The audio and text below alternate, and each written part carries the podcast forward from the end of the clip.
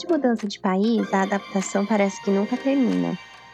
Se você é mulher, uma das pulgas que ficam atrás da orelha na hora de encarar um novo país e uma nova cultura, com certeza é em relação aos cuidados com a saúde feminina.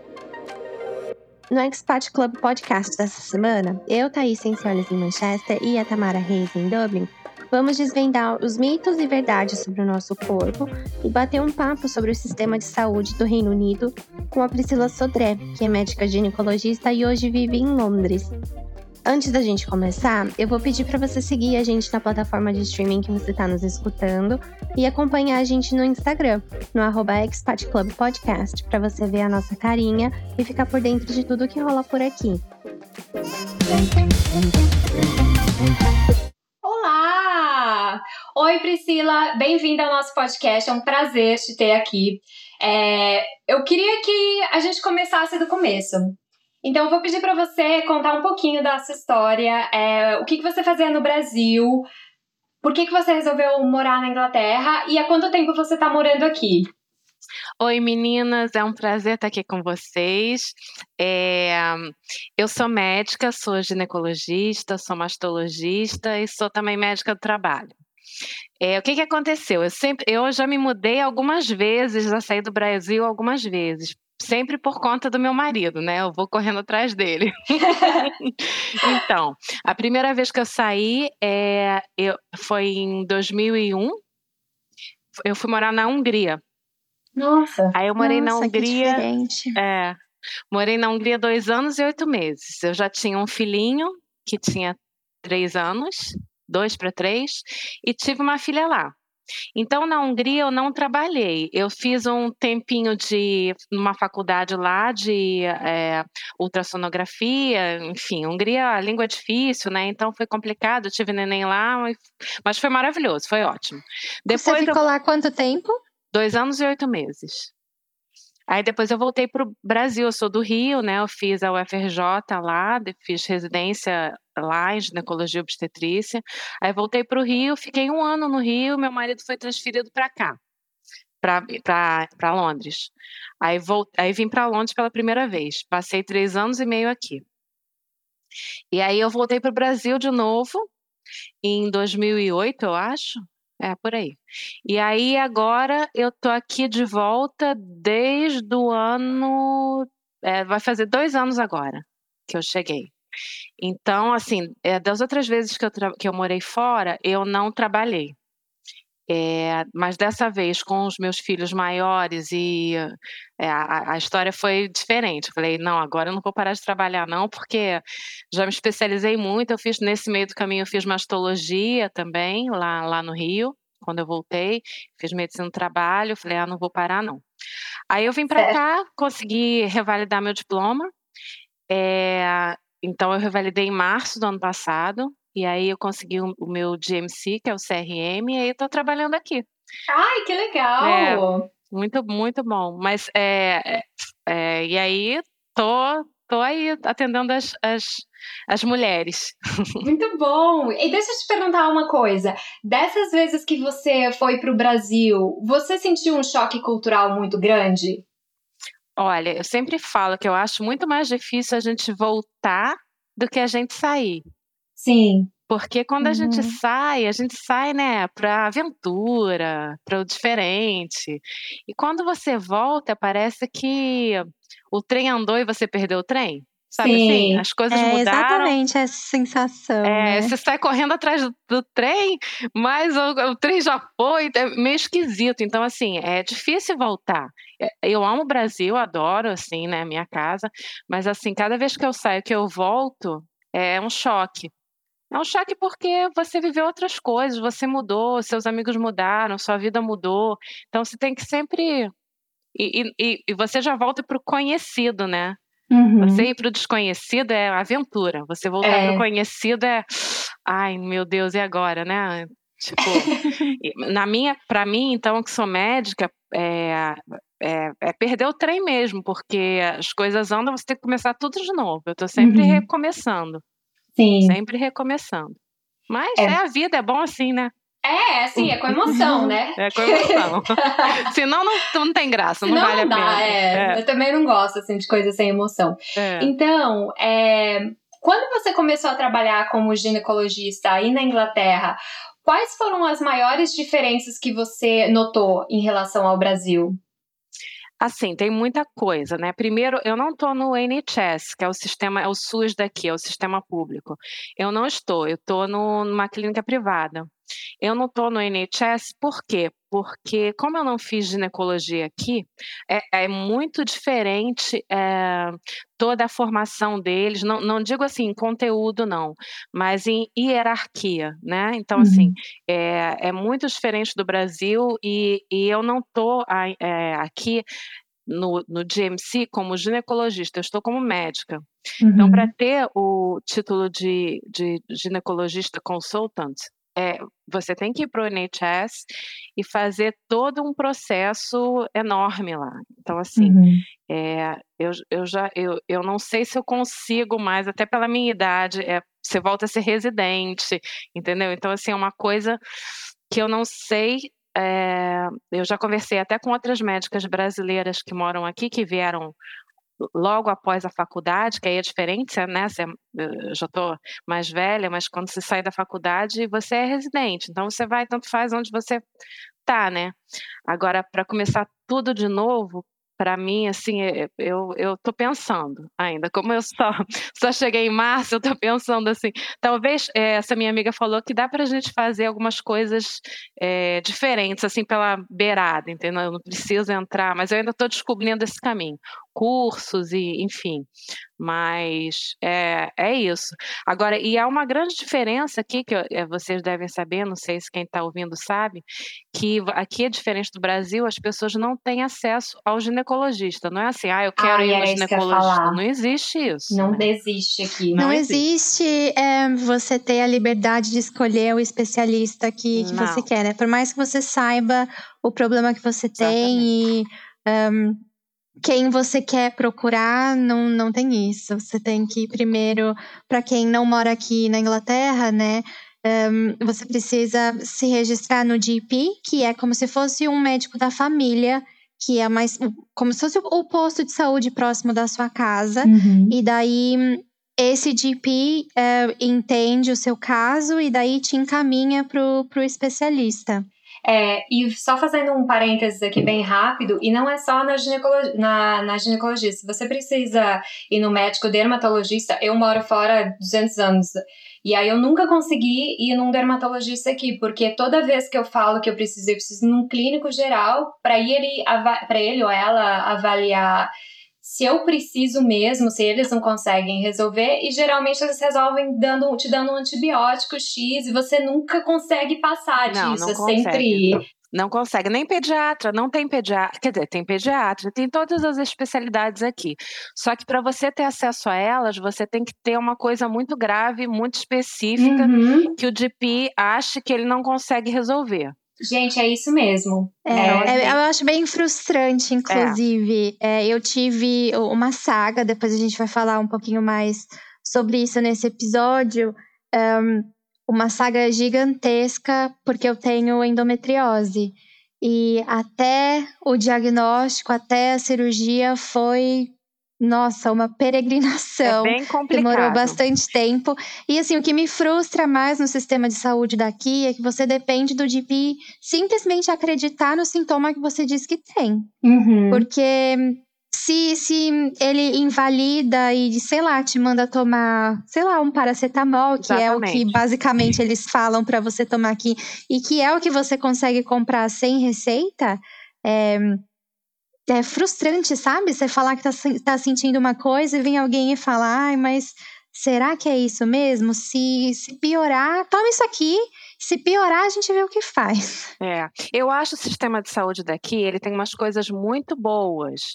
É, por exemplo, se você tem um câncer, se você tem uma coisa assim, a, a coisa vai, depois, depois que o diagnóstico é, aqui é o seguinte, depois que o diagnóstico é feito e que você vai para o especialista, você está muito bem. Mas Funciona, até lá, né? é verdade, você vai penar se o seu DP não for uma pessoa legal, porque existem vários tipos de, de PIS aqui, né? Então, assim, é, existem, como em qualquer lugar, bons e maus médicos, é, pessoas mais difíceis, pessoas mais fáceis, enfim. Então, para você conseguir eh, ter o seu diagnóstico correto e conseguir o seu especialista, realmente é o que a Thais falou, às vezes demora bastante. E essa parte é, ginecológica é muitas a gente no Brasil a gente tem outro tipo de approach, né? As, as mulheres vão, a gente está acostumada a uma forma muito diferente. Então eu, eu, sinto que as brasileiras sofrem bastante aqui. Sim. É, porque não estão é. acostumadas com isso, e assim, nem não tem exame ginecológico, né? É, é, tudo assim, no exame ginecológico eu digo assim, você não vai no médico e ele examina sua mama, ele faz o, o exame especular. Não, aqui tem o screening do câncer de colo de útero. E aí a enfermeira colhe, é aquela coisa, mas é, é, é para, é, já vai direcionado para o screening. Ele não olha nada mais, uhum. né? Então assim é, é muito diferente mesmo. da forma que a gente lida no Brasil. Então as mulheres é, sofrem um pouco com isso aqui, assim, eu acho. E só é, acrescentando também aqui na questão do Papa Nicolau, é, o Papa Nicolau que você só consegue, aqui na Irlanda você só consegue fazer a partir dos 26 anos. Antes disso você não consegue fazer pelo governo. Não sei se é a mesma coisa aí na Inglaterra. É assim Sim, aí aqui também? São, aqui 25 anos, mas isso tem um porquê. Assim. Sim. Tem, tem, um, tem uma explicação. Posso falar? Pode, eu, Pode, ia, já ia claro. começar a reclamar. É, não reclama, porque olha só. Deixa eu falar, falar, a história, porque assim, a gente também é acostumado lá no Brasil, a gente é, existem algumas coisas aí no, no, preventivo, né? Que é no Papa Nicolau. Antigamente a gente fazia Papa Nicolau é, todo ano. Sim. Né? É, para fazer o screening e tudo. Por quê? No Papa Nicolau, você colhe a célula do colo do útero e olha se a célula tem alguma alteração. Né, uhum. que possa levar ao câncer de colo. O que, que, a gente já viu hoje em dia que os estudos já trouxeram? Que o câncer de colo ele é ligado ao HPV, Uhum. Existem mais de 200 tipos de HPV e alguns deles é, são é, de mais risco para câncer de colo. Uns fazem podem provocar câncer de colo, outros pro, podem provocar verrugas va vaginais, enfim, tem um, uma, um, amplo espectro aí. Então, o que, que já se viu? Que as mulheres com câncer de colo de útero, elas têm o HPV de alto risco, principalmente o número 16 e o número 18 que são os mais ligados ao câncer de colo. E aí os estudos evoluíram, e o que, que aqui na Inglaterra se faz? Que é uma coisa legal e que no Brasil está fazendo também em alguns lugares, não é todo lugar que faz, mas assim, já é o, o, o correto, já é o que está mundialmente aceito. Que a gente escolha, é, juntamente com o preventivo, o, o teste do HPV. Porque hum. só vai ter câncer de colo quem tiver HPV positivo de alto risco. Uhum. E mesmo essas, por exemplo, uma mulher tem um HPV de alto risco, ela não precisa ficar desesperada, porque a maioria das mulheres vai se curar sozinha daquele HPV. Uhum. Só que o que acontece é, é, ela vai se curar sozinha do HPV, mas você tem que separar quem vai se curar e quem pode não se curar e ter câncer. Então, hoje em dia, o que, que eles fazem? Eles, a gente escolhe o câncer, o, o preventivo junto com o teste do HPV. Então, a gente, é, a mulher que tem, que é HPV negativa, ok, não tem HPV de alto risco, só precisa ser, escolher outro exame daqui a três anos. Quem é HPV positiva, precisa colher todo ano, aí a gente vai ver se aquele HPV vai sumir ou se ele vai começar a provocar alguma alteração na célula, que uhum. pode levar no futuro ao câncer. E por que de três em três anos? Porque a gente já viu que o HPV, é, ele não vai, por exemplo, você saiu do, seu, do consultório hoje, você não tem, fez o seu preventivo com teste de HPV, você não tem HPV. E, e você pegou HPV no dia seguinte você ainda tem uns três anos aí para você poder se livrar, é, se, se, infectar, se livrar dele sozinha, e daqui a três anos fazer o seu teste, já está tudo negativo de novo e você não está com alteração celular nenhuma. Então, eles dão essa janela para dar o tempo da mulher se, que se infectar, se curar e, ou, ou não, e já, e já fazer alguma, é, ou ter alteração celular ou não. O que foi visto é isso, que se você faz é, muito frequente, você vai acabar pegando mulher com lesão e que se curaria sozinha. Sim, Entendeu? e com certeza sobrecarrega também o sistema de saúde é, e quem está cuidando dessa parte, é, né? É, tem um, tem um racional por trás, isso não está errado, tá, tá, é correto. Entendeu? Essa parte do, do preventivo é correto, mas é que no Brasil, às vezes, a gente não faz o teste do HPV. Então, Sim. quem não faz o teste do HPV, que só vê a célula, aí tem que fazer todo ano, e você não sabe se a mulher tem ou não o vírus. Agora, você não acha que 26 anos, por exemplo, aqui na Irlanda, ou 25 anos aí na Inglaterra, é tarde para começar a fazer o Papa Nicolau? Porque eu fiz o meu primeiro com 18 quando eu morava no Brasil. Então, do momento que eu saí do Brasil até eu chegar na idade de conseguir fazer, são oito anos. Então, assim, eu nunca consegui fazer aqui, eu fiz pela primeira vez agora, esse ano, mas eu sempre ia para o Brasil para fazer. Então eu, eu, acabava fazendo nesse intervalo de dois a três anos, que era quando eu ia para o Brasil. Mas eu sempre fiquei com essa pulga atrás da orelha, acho que, né, porque no Brasil era mais frequente, era mais cedo, de será que 25 e 26 anos não é muito tarde para começar? O racional disso aí é, é, é, o início da atividade sexual e o tempo dela se infectar com HPV e desse HPV é, se transformar em alguma coisa é, maligna.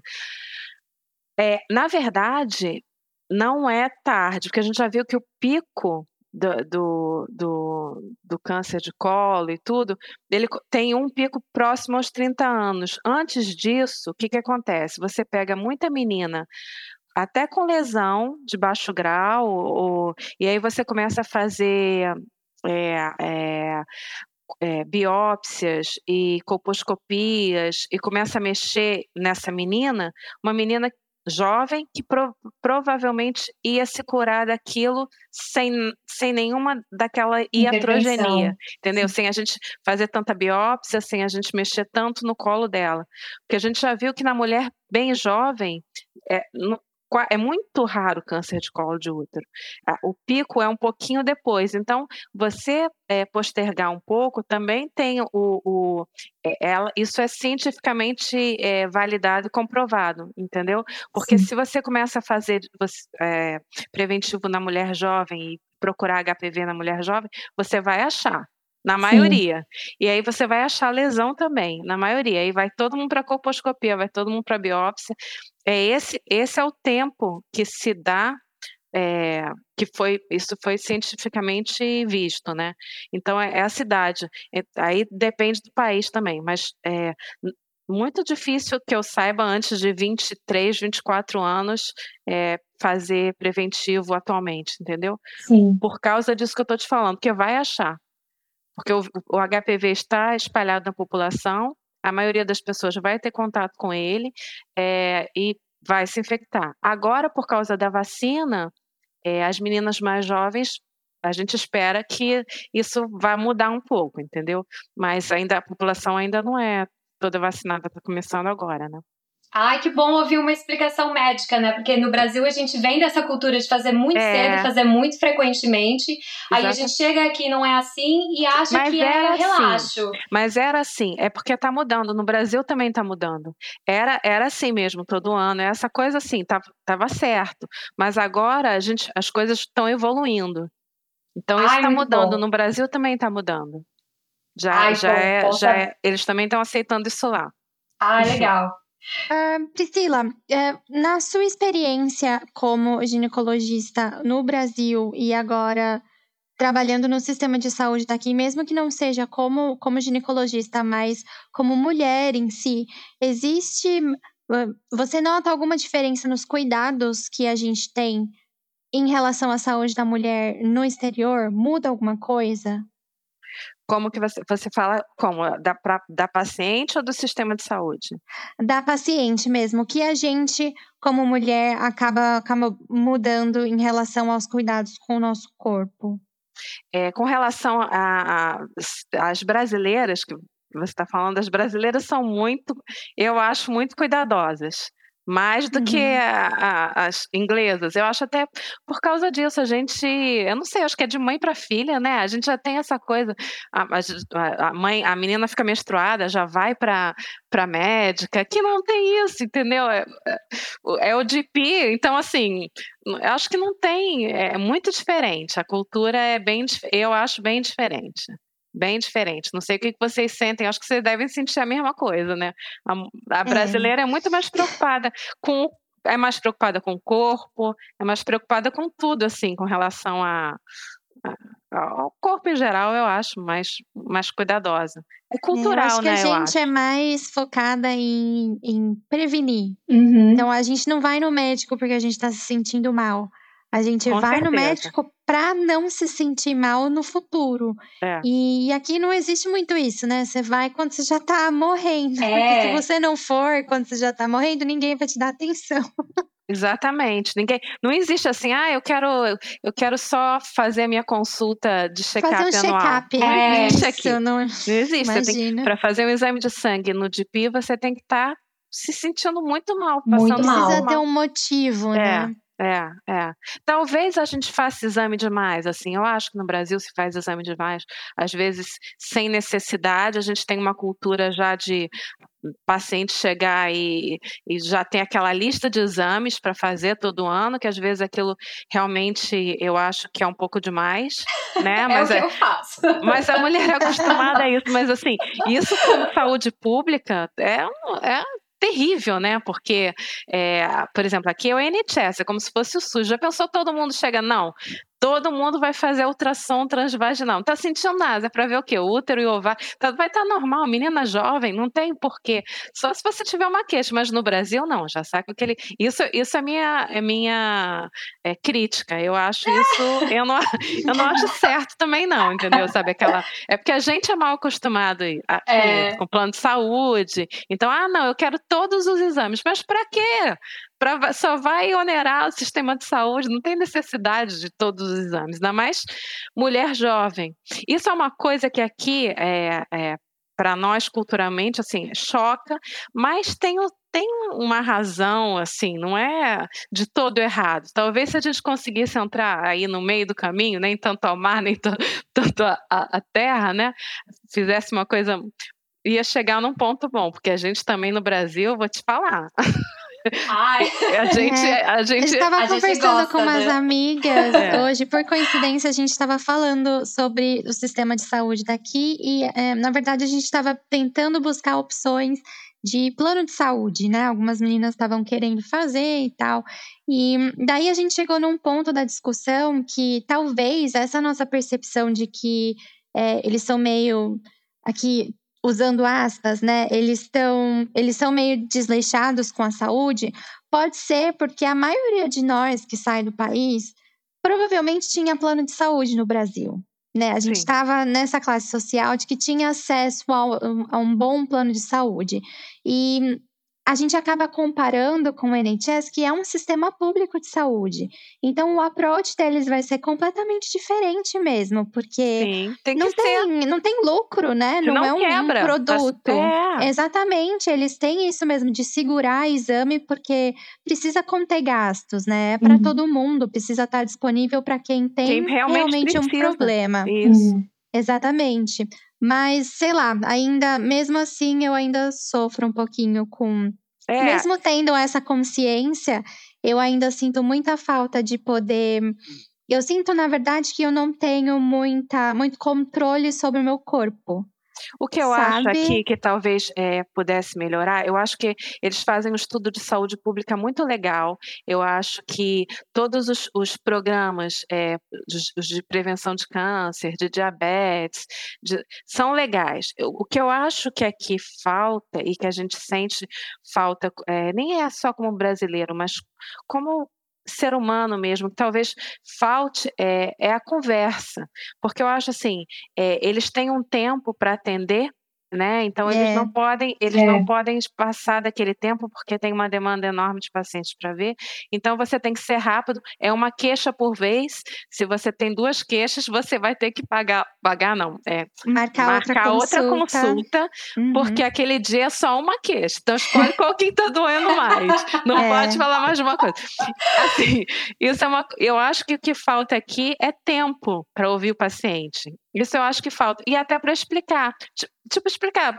Ah, eu quero fazer um ultrassom, mas por que quer fazer um ultrassom, né? Então vamos, vamos explicar.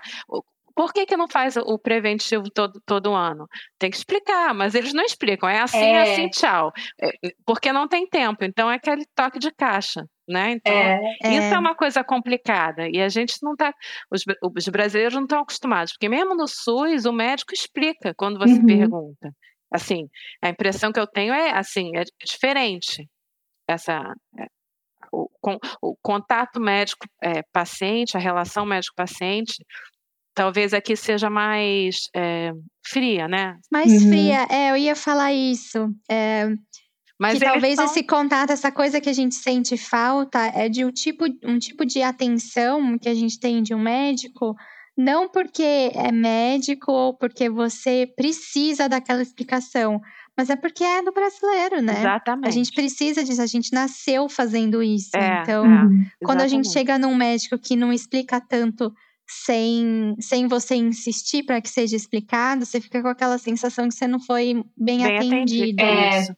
E que ele não entendeu, que ele não te ouviu. E muitas vezes não ouve mesmo. Mas assim, a, a impressão que a gente fica é, é disso, que ele. Mas ele não ouviu o que eu falei, ele não olhou para a minha cara, só olhava pro computador, né? Papapá, É, acabou aqui, é. digitava, tchau.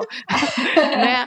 Porque também não examinam muito, enfim, é diferente. É diferente. Mas eu acho que assim, se, se for colocar pesar na, na balança, a gente sabe que aqui muita coisa funciona e eles estão onde eles estão, né? Não é à toa.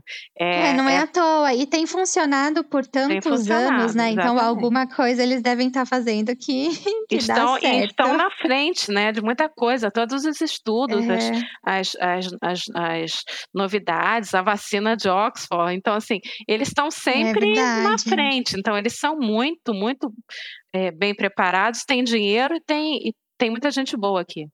É, eu acho que como o SUS, talvez esse dinheiro seja mal ahn, gerenciado e talvez por isso que, que sobrecarregue tanto o sistema.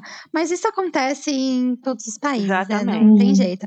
Eu acho que num, num geral, assim, a minha experiência pessoal com o NHS foi, eu, eu classifico como boa, porque foi Apesar de ter demorado o tempo que demorou, o meu problema foi, Foi resolvido afinal, sabe? Eu, eu não sei se eu dei sorte de encontrar um GP de cara, assim, que na primeira consulta já me mandou para para ginecologista especialista, que isso foi, foi o que aconteceu. A minha primeira consulta, ele acreditou que as minhas cólicas eram terríveis mesmo e que a minha qualidade de vida era inexistente e me indicou para ginecologista.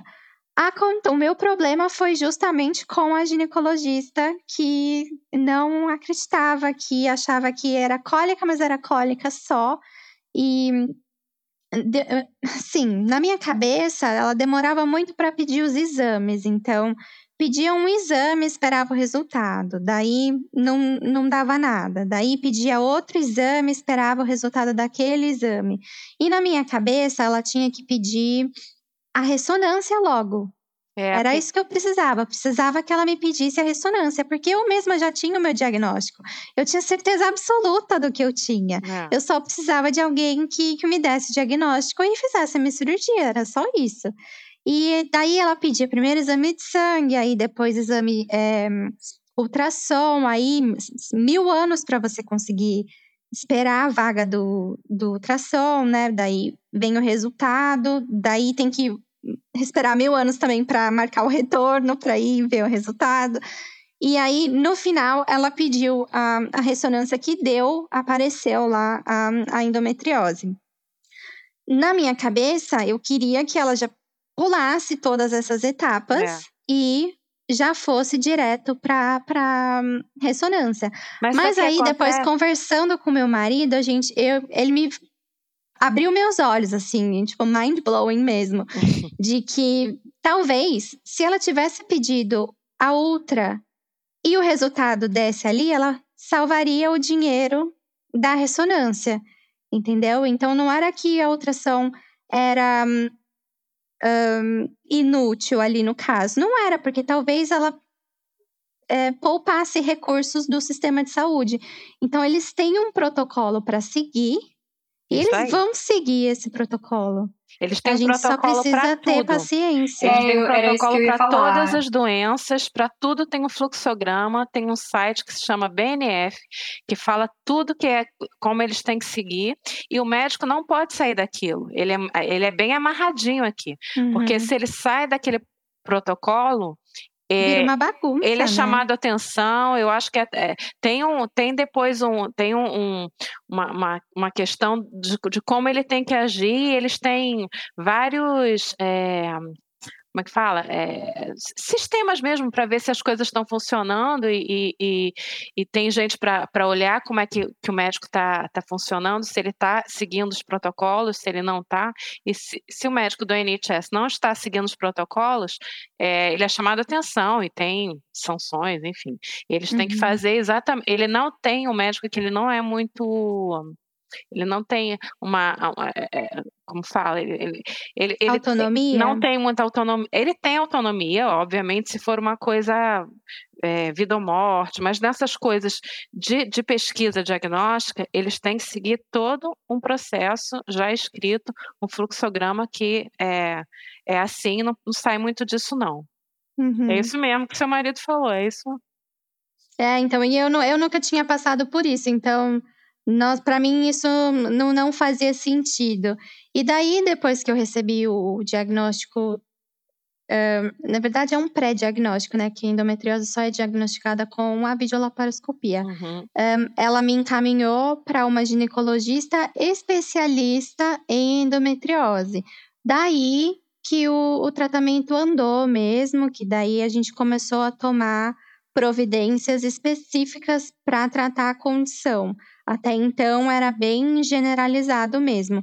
Mas depois que eu fui na, na especialista, aí as coisas andaram, e daí que eu posso dizer que a minha experiência com a NHS foi mesmo boa, porque foi o único lugar que resolveu o meu problema. Aqui no É. Brasil eu passei a minha vida inteira com os mesmos problemas, mas numa escala de, de dor menor, né? Porque ainda não estava tão grave. É, porque É, a endometriose e ninguém é um nunca- processo, é um processo que vai piorando, né?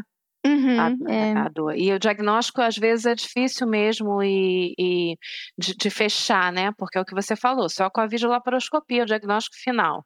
O resto é. A gente tem diagnóstico de. de, de- de ach- a gente acha que é aquilo, mas não Especulação, é. né? ter a certeza absoluta só na vídeo. A gente tem alguns é, ouvintes, a gente tem uma audiência masculina. É, Priscila, eu vou pedir para você explicar o que, que é endometriose, que as pessoas devem estar pensando, Ah, mas é o que, que verdade, a gente é? tá E o falando que, que é isso. videolaparoscopia? Explica para os nossos ouvintes o que, que é. Endometriose é uma, é uma, uma condição quando ah, a gente tem dentro da- do, do útero, a gente tem o endométrio, que é aquela camada de, de, de células que cresce todo mês quando a mulher menstrua. Ele cresce esperando o neném que, na maioria das vezes, não vem, né? E aí a mulher menstrua e, aí, é, e sai na menstruação aquele endométrio que, que cresceu. O que, que acontece na endometriose? Você tem essas células, é, esse tecido, fora da, da cavidade uterina. Então, muitas vezes, ele pode, pode ficar no intestino, pode é, na, na cavidade mesmo uterina, na cavidade é, abdominal. Então, quando a mulher menstrua, ela sangra para dentro da pelve, sangra para dentro do abdômen. É, ou em algum outro lugar que, que tenha endometriose, enfim, mas normalmente é, são raros os casos que é, são mais são, são fora da cavidade abdominal, normalmente é na cavidade abdominal.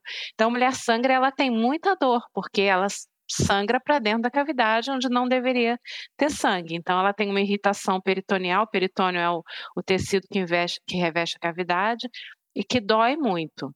Então, é, são dores, e isso vai aumentando. É, por que, que a endometriose é uma dor progressiva, porque quanto mais ela sangra para dentro da cavidade, mais, mais tecido endometrial ela faz e mais ela vai sangrar. É como se fosse, é, vamos dizer, sementinhas que vão se espalhando pela, pela cavidade abdominal.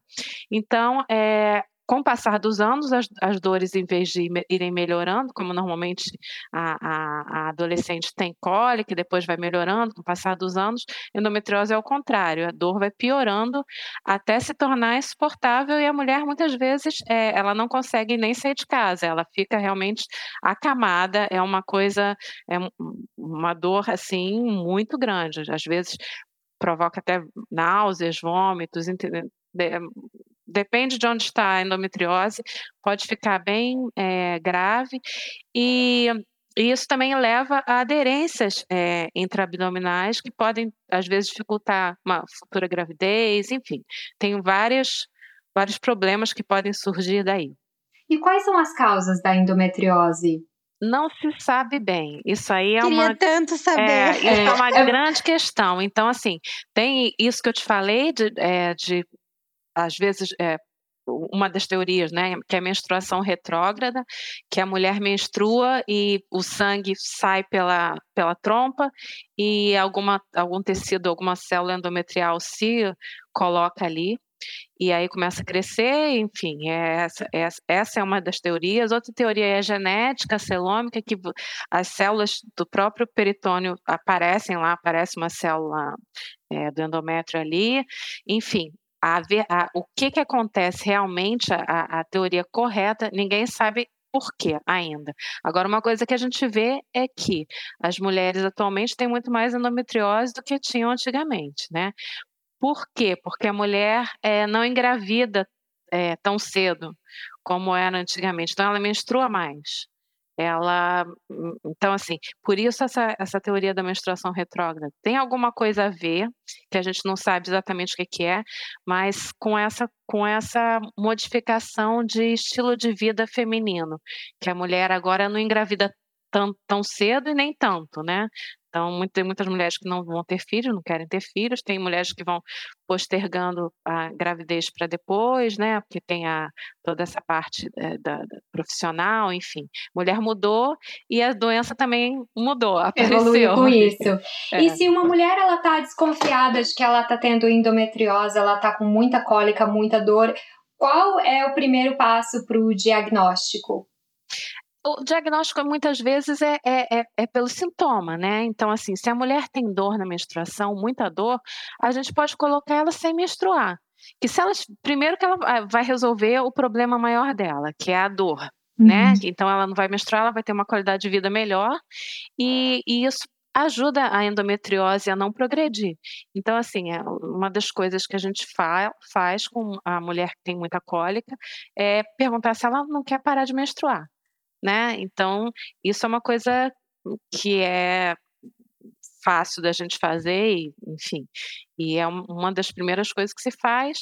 A outra é a gente fala que é, a gravidez é ótimo também, porque ela vai ficar Nossa, nove meses sem, vai ficar nove meses sem menstruar, depois vai amamentar, vai ficar mais um tempo sem menstruar, mas é, é, é suspender a menstruação. É, resumindo, é isso.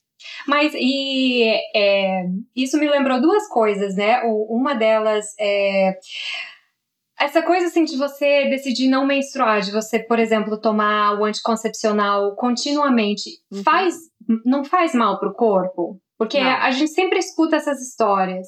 Não é faz... o seguinte, o anticoncepcional, lógico que ele, ele tem contra, certas contraindicações. Então, é, trombose, mulher que já teve trombose, é, se ela já teve câncer de mama, também não. É, são as contraindicações do hormônio. Sim. Né? Então, é, tem contraindicação. É, tem mulheres que não se dão bem, tem mulheres que têm muita enxaqueca. Então, a gente, a gente tem sempre, é, eu sempre falo isso para as pacientes, a gente tem que ver qual que é o melhor método anticoncepcional para ela. Não existe um método anticoncepcional. Qual é o melhor método anticoncepcional? Não, não tem. Vai ser cada, cada mulher vai ter um. A questão de não menstruar não faz, não, não também é, é outra coisa. Tem mulheres que não querem não menstruar, tem mulheres que querem menstruar, que, ah, sei lá, se sentem bem menstruando, não sei. Tem mulheres que acham maravilhoso menstruar, não menstruar. E, e, isso não é problema nenhum se ela se dá bem com uma pílula ou com algum, com algum método de que ela não menstrue, não tem problema. Isso não vai afetar a fertilidade dela, isso não tem aquela coisa, ah, eu fiquei sem menstruar, depois eu não, não consegui engravidar. Não, provavelmente, se você não conseguiu engravidar depois de ficar um tempo usando pílula, sem menstruar, é porque você não ia conseguir mesmo. Era outra coisa que surgiu no momento que você parou de tomar a pílula. Entendeu? Sim. Porque existem N causas de infertilidade, né? E assim, é, a pílula não é uma delas. Tem alteração hormonal, que haver, haveria, de qualquer forma, sem ou com a pílula, mas a pílula não, por si só, ela não é, altera nisso, e por, em alguns casos ela é benéfica. Por exemplo, ficar se menstruar com uma pessoa que tem endometriose é, é um dos tratamentos, né? E a pílula, em algumas mulheres com câncer de mama, por exemplo, não pode tomar, mas por outro lado a gente já viu que ela pode até diminuir câncer de ovário. Então, era então, isso que era essa outra. Você acabou de responder outra pergunta que eu ia fazer, que eu escutei também falar que a falta da menstrua, que ficar sem menstruar também é muito bom para os ovários, né, para câncer de ovário. É, é tem, essa, evitar, tem esse né? estudo que diminui a quantidade de, de, de, de mulheres com câncer, que diminui a chance de câncer de ovário. Mas, assim, nada é perfeito. Ela tem, outro, tem, outro, tem várias coisas, é, entendeu? Então é a gente um, tem que pensar. É um cobertor, né? Você cobre a cabeça e cobre os pés. É, então é, mulher Eu tava rindo agora há pouco de, de você falando de, de não menstruar e tal, que a gente, antes de, de a gente começar a gravar, a gente tava falando justamente sobre isso. Que eu tô menstruada agora e é, eu acho que é a coisa que eu mais odeio na minha vida é menstruar. Eu simplesmente não suporto. Mesmo depois da cirurgia, a minha qualidade de vida aumentou demais. Eu tenho um ou dois dias de dor durante o meu período menstrual, e isso para mim, assim, é maravilhoso comparado aos 24 horas, sete dias por semana que eu tinha antes. Mas eu sempre tenho que escolher o que é menos pior, porque quando eu tô com a pílula e eu já tomei diversos tipos de pílula, eu me sinto muito pior eu incho demais, eu tenho muita dor na perna, eu tenho muita enxaqueca e assim, não consegui me achar ainda com algum método algum método né? anticoncepcional, né? contraceptivo que um, aliviasse os meus sintomas da menstruação e da TPM, mas que não me fizesse mais mal do que aguentar esses sintomas de fato. É, é. A minha ginecologista tem insistido bastante para eu tentar o DIU de cobre, mas eu ainda eu não tenho coragem de colocar. Eu realmente tenho muito, muito medo. Você tem algum conselho, Priscila, sobre algum conselho, algum qual o seu parecer em relação ao DIU como um, o DIU hormonal, né, que seria o Mirena. Um, não o é o Mirena, isso que é o o com progesterona. Eles, isso, que foi apresentado para mim, na verdade, como uma opção para de fato diminuir a minha Sim, menstruação. Para você seria melhor o Mirena do que o de cobre, né? Porque Isso, o de cobre porque é só além... método contraceptivo, ele não vai, Isso. ele, inclusive ele pode ele pode, é, em algumas mulheres, ele dá mais cólica e aumenta o fluxo menstrual, o de é. cobre. O meu medo, assim, além da, da endometriose é, eu ainda tenho adenomiose, uhum. que também é, é Adenomiose. É, explicar é, um pouquinho? Vou explicar, vou explicar. A adenomiose é exatamente isso que eu falei, da, é, da, do tecido endometrial, é, que está no lugar errado, só que dessa vez na adenomiose, ele está na parede, na parte muscular do útero. Na, o útero é feito de músculo liso, de músculo, né, em volta do útero é, todo. Ele, ele é um, um órgão com músculo é, feito de músculo liso e que deveria ter um endométrio só cobrindo ele por dentro. Às vezes, no caso da adenomiose, é, esse é, é, endométrio ele entra pela parede do útero, entra pela, pela, pela camada muscular.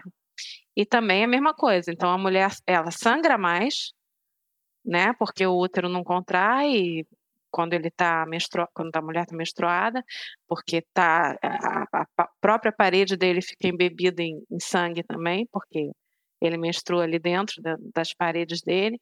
Então a mulher sangra mais e tem dor, né?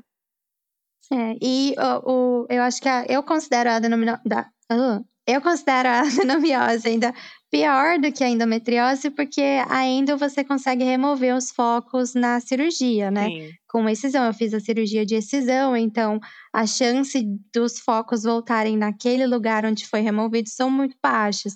Mas a adenomiose não, não tem como tirar. Não, não Então, o único tratamento seria, de fato, o, o DIU hormonal. Não menstruar. Que, isso. E, é. ah, eu, eu não sei, eu tenho muito medo de sentir dor, né? Porque tem um, um, um tempo de, de adaptação, né?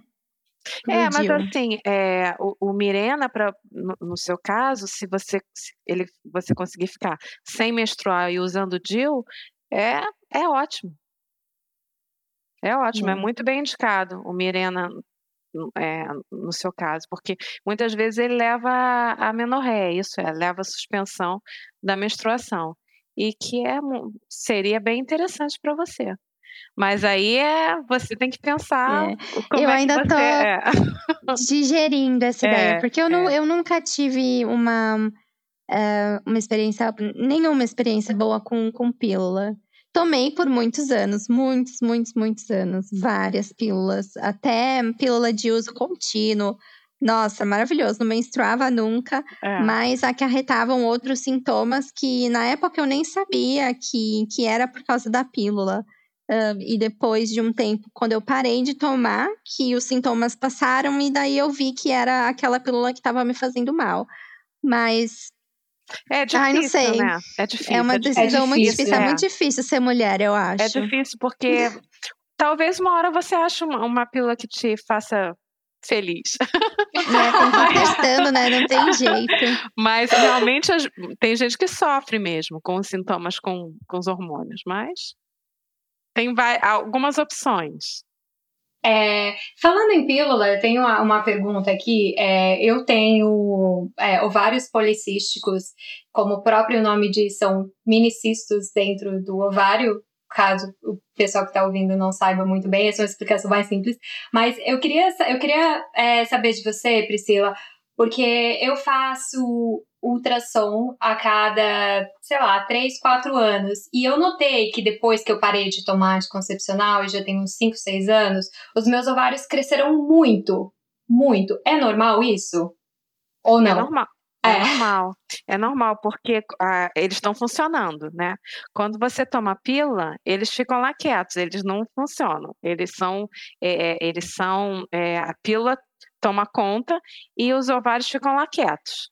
Então você não ovula e, e, e não e não é, e eles ficam menores realmente. Quando você quando eles estão ovulando, é, o recrutamento do óvulo do mês, por exemplo, ele não é ele não é um óvulo desde o início. Vários óvulos são recrutados. Né, em, em, em ambos os ovários. Então, os ovários crescem e fazem alguns folículos, alguns cistinhos. Tanto é que quando a gente faz ultrassom próximo à, ovulação, a gente vê que tem um folículo que a gente chama de dominante, mas existem outros também menorzinhos. Isso é normal. É, o ovário policístico ele tem um, um padrão, né, que ultrapassa essa normalidade de muitos cistos é, feitos ao mesmo tempo, mas muitas vezes não se vê um folículo dominante, porque na síndrome do ovário policístico, realmente, é, na clássica, é, não tem ovulação. Então fica aquele ovário cheio de cistos, mas microcistos ou cistinhos, e não, você não consegue, o ovário não, acaba não ovulando entendeu? Então, mas a síndrome do ovário policístico é uma história é, também dá para essa explicação é muito melhor. Eu não sei porque eu tentei explicar. A gente tem um especialista aqui que deu uma resposta muito melhor. Imagina. É, não, então, mas eu, quando recebi o resultado, e eu até estranhei deles terem me mandado o resultado, eu não sei como é que funciona aí na Inglaterra, mas aqui na Irlanda eles têm, tipo, uma política de não compartilhar resultado de exame com o paciente. Então, assim, é, que é difícil também. Eles, normalmente o NHS manda uma carta dizendo tá tudo normal, ou então se ele não entra em contato é porque tá normal. Nossa, é isso que eu acho é. absurdo. É, é muito bizarro, é muito é, bizarro. É perfeito é o perfeito cenário daquele ditado que eles falam de no news is good news. É, notícia é nenhuma é notícia boa, porque se, se vem é. a notícia é porque ela seria má, que é o que é. estaria tudo errado no exame, né? Exatamente. Mas assim, eu acho, eu acho importante é, essa informação para para as mulheres, informação para as pacientes, informação do que está acontecendo com o corpo. Por exemplo, voltando à história do HPV, eu, eu, recebo muita paciente muito, muito nervosa porque veio um resultado positivo de HPV.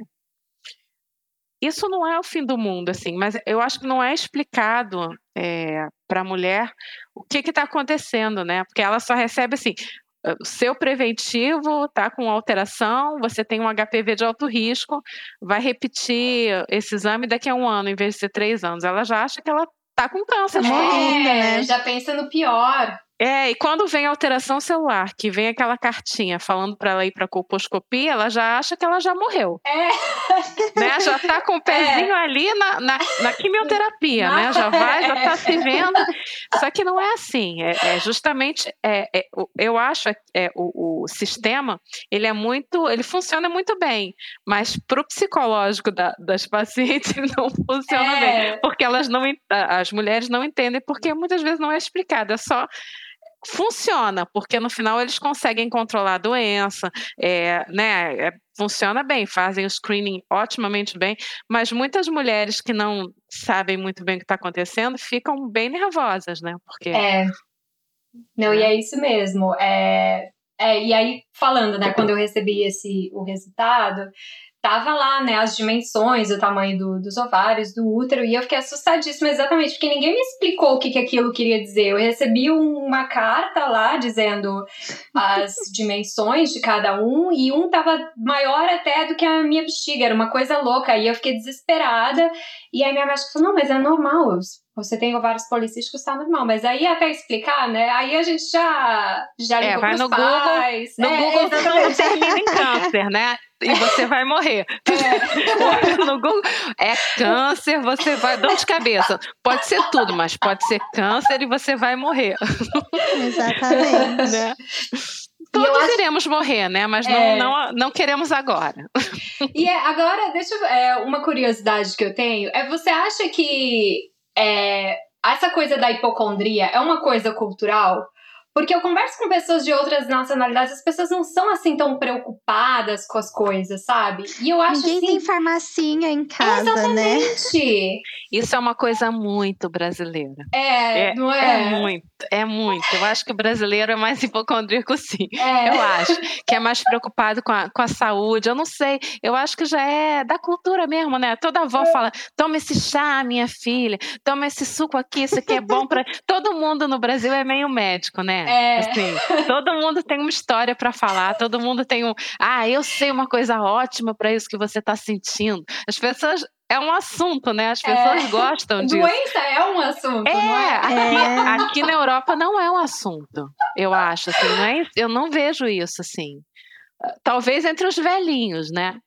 Não, mas, é, mas a gente tem uma tendência a gostar de desgraça, principalmente é, se for é, doente. Faz parte Não, do brasileiro. O brasileiro adora, adora um chazinho, adora um remedinho. Você vai no médico, o médico não te passa nada, mas não passou Nossa, nada. Nossa, fico chocada. Vai no médico e o médico não dá um remédio? É, como assim? Que o, isso? O brasileiro já fica muito triste com isso. Já acha que o médico não é bom. Como assim? Mas eu não tenho nada.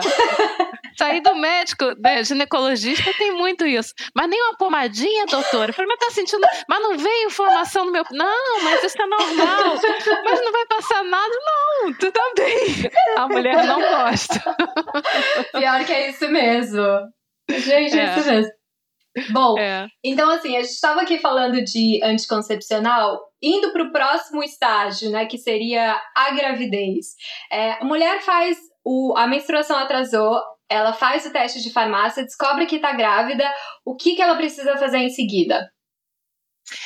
A, Aí a gente vai falar no Brasil ou aqui? Ai, meu Deus! Aqui, aqui, Porque, aqui na Europa. É. Aqui. É. Na Europa é assim: eles não vão fazer nada até 12 semanas.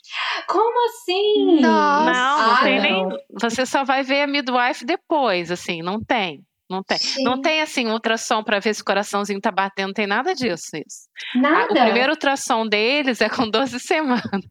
Gente. é, é, porque é o seguinte, é aquela coisa da saúde coletiva.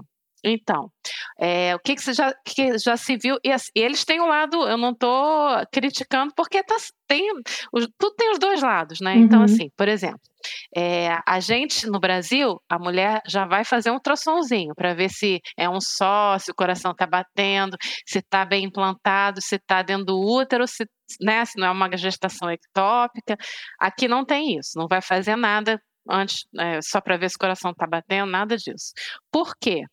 É, a chance, a, a, o número de, de abortos, de, de, abortos espontâneos de primeiro trimestre é muito grande.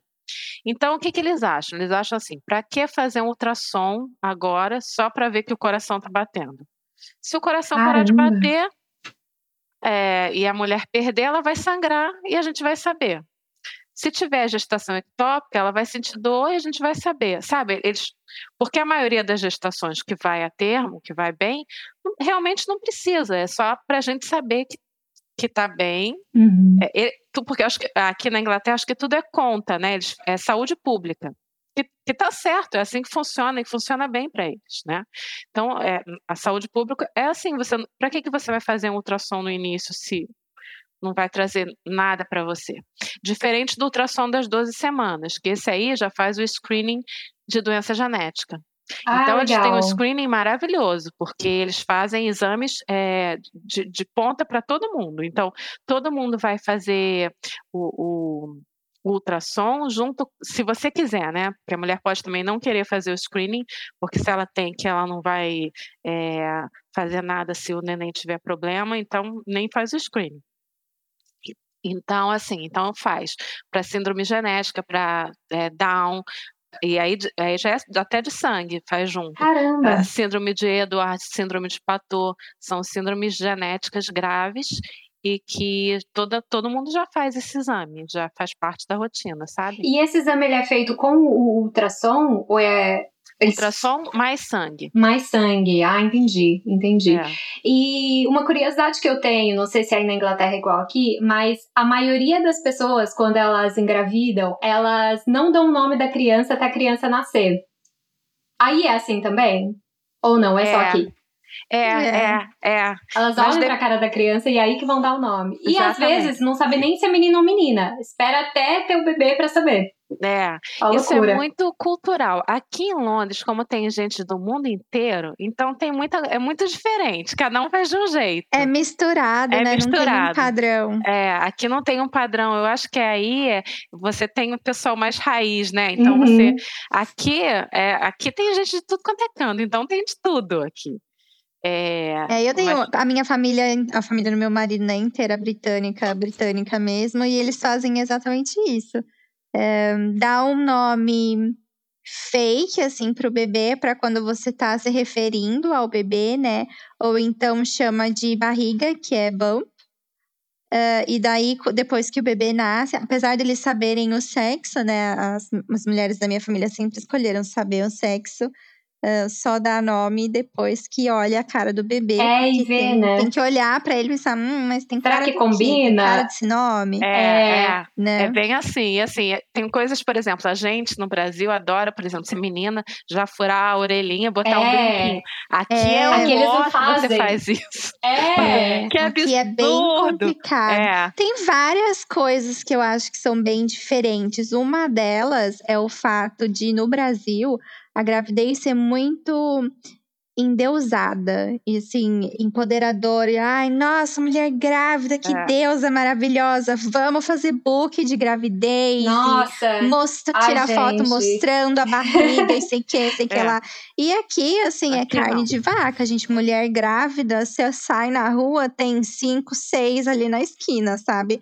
As mulheres ficam muito mais grávidas do que no Brasil. Você Você vê acha? mulheres. Eu acho, nossa, aqui na minha cidade, na minha família, você vê mulheres de 30 anos que já estão indo pro quarto filho. Caramba. Nossa senhora, porque aqui em Londres não é assim, não. Eu acho que Londres é muito parecido com, com São Paulo, né? Com o Brasil, porque tem muita gente de todo lugar. E daí, quando você espalha no país que tem mais gente, hum, é, é mais assim. A concentração de nativos é maior, que, que é mesmo uma coisa que acontece por aqui, é, acaba sendo diferente. E o estilo de vida também. Em Londres, tudo acontece muito rápido. As pessoas trabalham muito, as pessoas demoram muito tempo no transporte. E aqui não é. Aqui, apesar de Manchester ser considerado uma cidade relativamente Grande, grande, o ritmo de vida é de interior. Então, nossa, é muito comum você falar para alguém que, que é a minha posição, né? Eu não tenho vontade de ter filho, não vou engravidar. É, nossa, como assim? Mas o que você vai fazer da sua vida se você não vai engravidar? Qual é o propósito? É isso, é uma Sabe? coisa, isso é, É, uma coisa do interior, eu universal. acho. Uhum.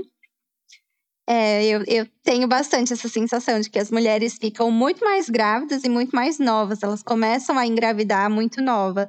Mesmo, mesmo que não case, É. né? Que a gente tem, sei lá. é, eu acho que.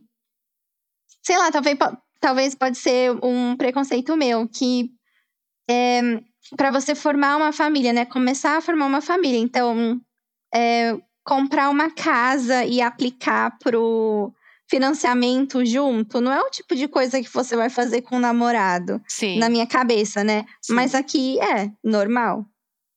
Caramba. As É, pessoas Depois. porque- fazem isso. É- E é- ter filho é a mesma coisa. Você tem um namorado e engravida. E num país onde o aborto é legalizado, né? E o governo paga também, né, para criança pequena. Uhum. Então, assim, tem um incentivo para a natalidade, eu acho. É, aqui. aqui também Porque, tem esse incentivo. É mais Tem- fácil você criar. Das minhas amigas que, que têm filhos, ahn, tiveram filhos no Brasil, nascidos no Brasil e também nascidos aqui, que recebem mesmo essa ajuda do governo, elas falam que é realmente mais fácil você Sim. criar um filho aqui. Sim, porque além da ajuda do governo, tem a cultura do part-time job. Part-time. Aham. Que aqui no Brasil não tem, né? Todo mundo tra- não, não tem, ah, eu só vou trabalhar segunda, terça e quarta. Não tem isso.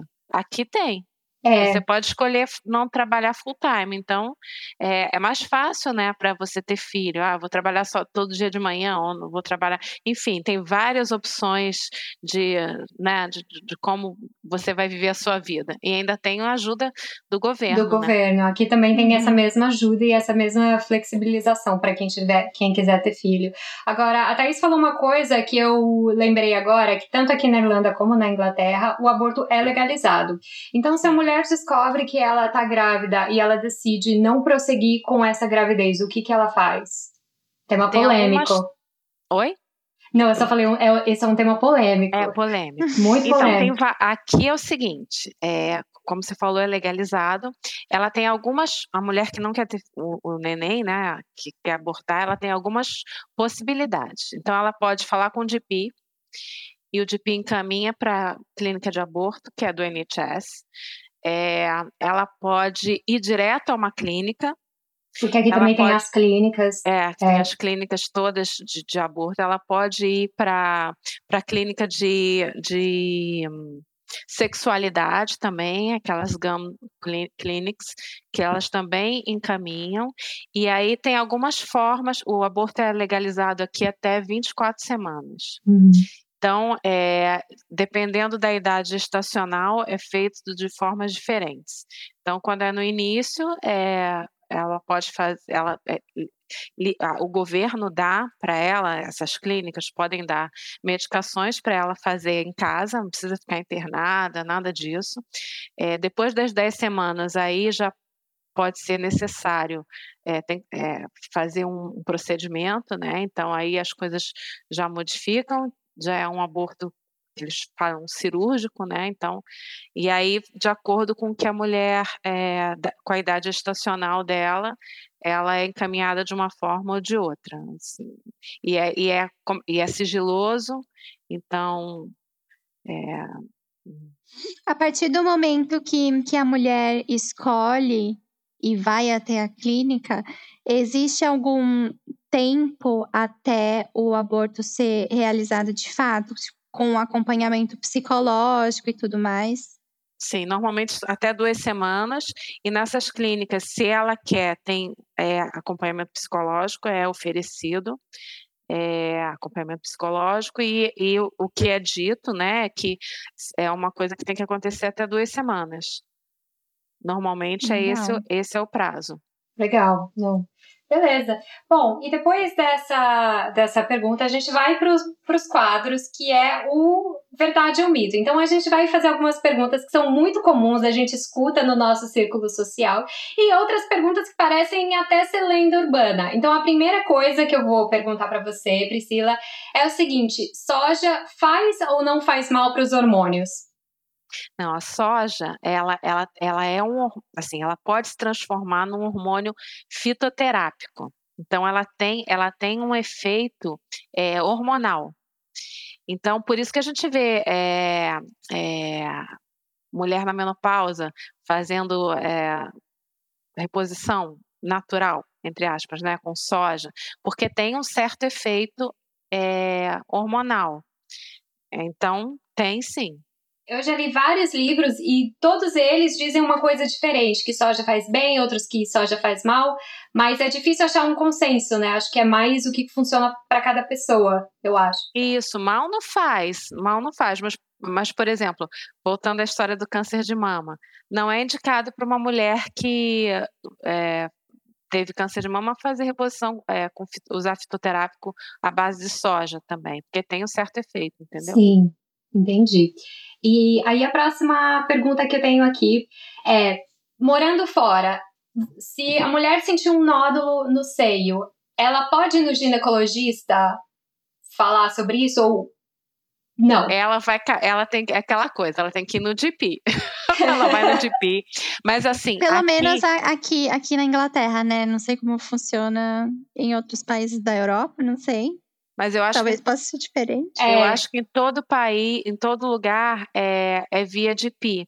Uhum. Embora eu acho que tem algumas clínicas que, se a mulher for lá, até atende, mas assim, o mais certo é de PI. Mas uma coisa eu vou falar: se a mulher sente um nódulo na mama, os GPs, eles, a maioria deles, porque aí cai naquele protocolo do câncer de mama. Então, eles prestam muita atenção, porque isso é uma coisa séria. Então, e é, tem, é, se ele desconfia que é câncer, tem aquela coisa de ser atendida e diagnosticada em duas semanas. Sim. Então, quando você entra nesse fast track, sabe, nessa, nessa, uhum. nesse caminho rápido, é, você é muito bem atendida. Então, então, mulheres com nódulo aqui de mama, que chegam no DIP falando, ah, eu tô com um caroço na minha, na, minha, na minha mama. É, ela, ele presta atenção, porque é uma coisa séria. Sim. Entendeu? Então, pode, não é que seja sempre, mas pode ser câncer. Pode ser. Então, tudo que pode ser câncer aqui é visto com muita, com muito cuidado. Sim. Bom, interessante. Quando a gente usa sabonete íntimo lá na pepeca, o pH muda de verdade? É verdade que, que é ruim, não, é melhor não usar? É, na verdade, a mulher não precisa usar. Se ela quer usar, ela usa na hora do banho. O que é muito ruim é ficar lavando toda hora. Não tem que ficar lavando a pepeca toda hora.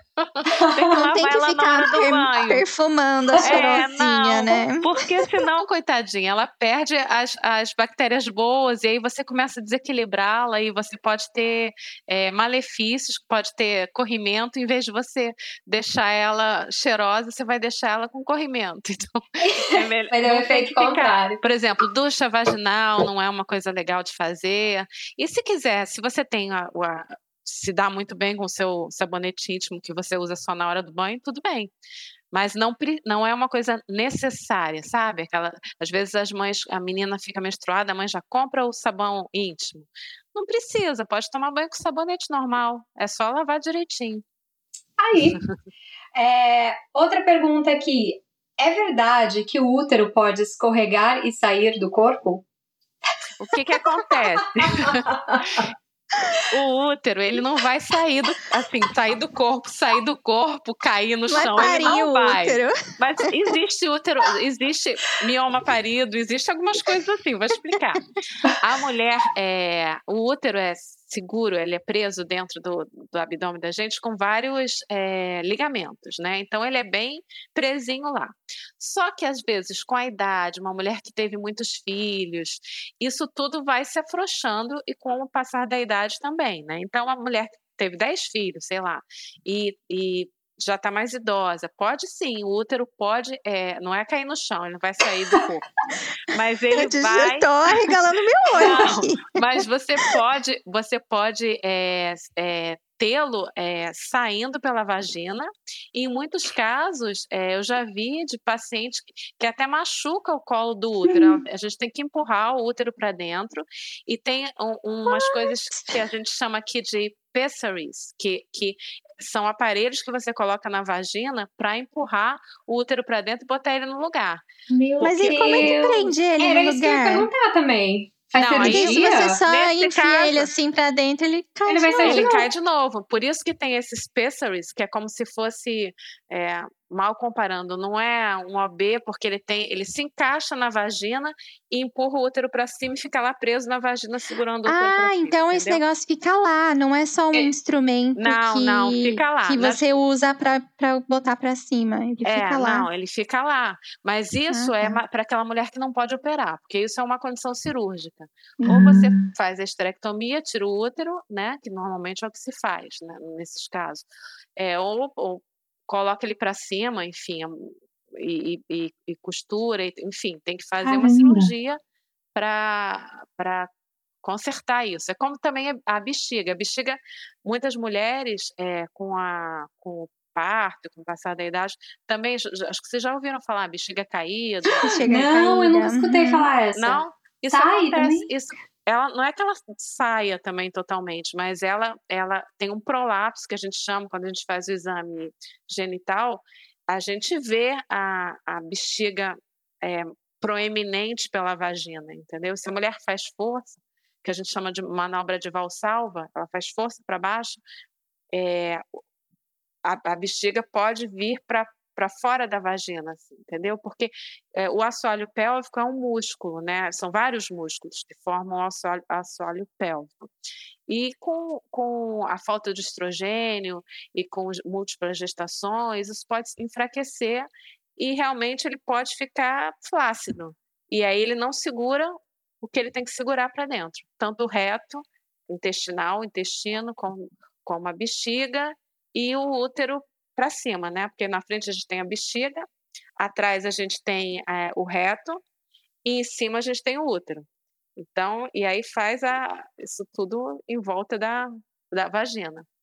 Então, acontece, são os prolapsos que a gente chama, e isso é correção cirúrgica. E isso acontece só com mulheres, assim, de mais idade, que já tiveram muitos filhos? Ou isso acontece com mulheres na idade de 25 a 35. Normalmente, não, Pode acontecer comigo. É, normalmente não, na mulher que nunca teve filho, não. Só se ela tem alguma alteração de colágeno, sabe? Se ela tem alguma doença, e aí pode ter uma flacidez é, muscular, ou, enfim alguma coisa nesse sentido, mas é, é não, em, em, em, em, linhas gerais não. Isso é uma coisa da mulher mais velha. Não precisa tá, se então preocupar, eu não preciso Tamara. ligar para minha médica, eu não preciso ligar para minha não, GP amanhã não, pedir o um exame, né? Não, é porque você saberia. Isso é uma coisa que a mulher, Sim. ela sabe que ela tem e quando, por exemplo, na bexiga, como é o caso da bexiga que sai do lugar e que às vezes ela perde urina, tá, sabe? A coisa uhum. acontece. O corpo avisa, avisa, né? É, ai que bom, né? Imagina a surpresa dessas. Não, não vai ser no dia pro outro. O que, que, é isso? É meu útero? Vai lá não. no banheiro. Não, é. não, não vai ser. ai, gente. Priscila, e o coletor menstrual pode tirar o DIU do lugar por causa da pressão? Pode. Não é comum, mas assim, é, muito médico não gosta que, que use, mulher com DIU use coletor menstrual, porque você pode é, puxar o fiozinho, porque no colo, no, a mulher que usa DIU tem um fiozinho no, no colo do útero, né? Que fica para fora, que é o que a gente puxa para tirar o DIU. Então, se, às vezes você coloca, na hora que você vai tirar o coletor, alguma coisa, você pode puxar sem querer e tirar o fiozinho junto, entendeu? Nossa, eu achei que era hum, mentira não, essa. Isso pode acontecer. Não é Caramba. comum, não, tá? Isso, isso não é comum, mas não é. Qualquer coisa que você coloque na, na vagina, você usando o DIU, se o fiozinho tá para fora, inadvertidamente, esse fiozinho pode ser puxado e o coletor fica, né? próximo ao colo Bem do ali, útero. né? Tem que, tem que tomar cuidado, não é, não é assim, ai, não pode de jeito nenhum, não. Mas existe essa possibilidade. Não é, é um uma risco coisa, que se corre, é, né? Não é comum, mas não vou falar que não existe. É bom existe. tomar é. cuidado. É, a próxima pergunta é uma coisa que eu escutei no meu círculo social e eu queria perguntar para você se é verdade, que é o seguinte, que se o, se o óvulo esquerdo for fecundado, você vai ter uma menina, e se for o direito, é um menino. É verdade? Isso é lenda! É lenda! Isso é bom, né? A pessoa ia descobrir, nossa, a pessoa ia ficar rica. Uma clínica de, é, de ultrassonografia para dizer, vai ser menino ou ser menina? Já fica olhando qual, qual vai ser o, o, o, ovário da vez. Não, não pode. Não. É, é mentira. mentira. Mesmo porque é, quem dá o sexo é, é o, o homem, homem, né? É. É, é verdade. Porque é os, verdade. nossos óvulos são todos X. Né? Uhum. E aí depende, depende do espermatozoide, se vai ser deles. o Y ou se vai ser o X, que vai fecundar. Ó. É, nada como a é. ciência, né?